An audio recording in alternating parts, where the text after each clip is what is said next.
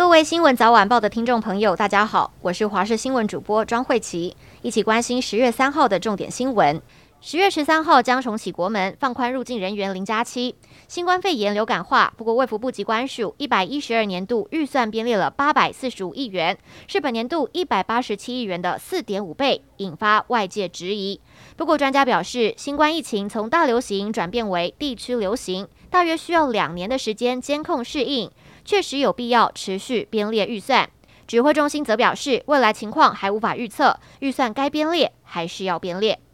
国民党苗栗县长选举分裂，中东锦因为违纪参选而被开除党籍，但现任县长徐耀昌却为中东锦公开站台。国民党主席朱立伦受访时呼吁苗栗乡亲以大局为重，支持国民党提名的人选谢福弘。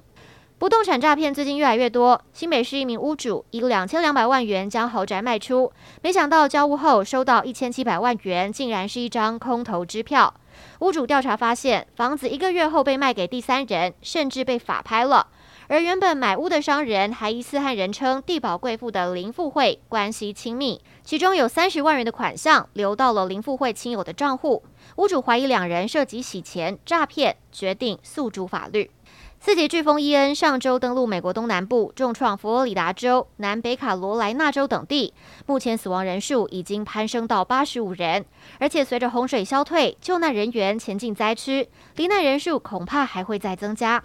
灾区有无数房屋淹水，甚至被大水冲走，还有许多大型船只被吹上岸。灾民抱怨地方政府反应太慢了。而美国总统拜登已经决定星期三前往佛州访查灾区，慰问灾民。一年一度的诺贝尔奖将在本周陆续揭晓。第一个宣布的奖项是医学奖，在台湾时间三号傍晚公布，得主是发现已灭绝人类基因和关注人类演化的瑞典遗传学家帕布，将可获得一千万元瑞典克朗，折合台币大约两千九百万元的奖金。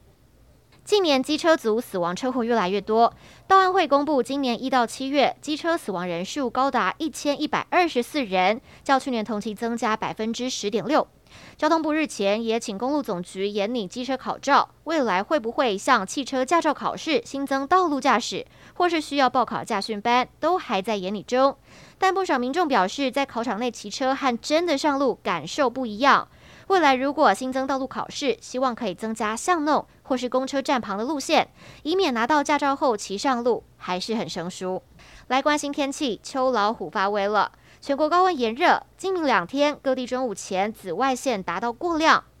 今明两天各地中午前后紫外线达到过量或危险等级。周三起东北风影响北台湾，北部云量增多，会有较大雨势，天气转为湿凉。气温将下降大约六度，高温在二十六度左右。华东地区午后也会有局部雨，中南部地区则影响比较小。周四到周日水汽变少，只有局部地区会有降雨。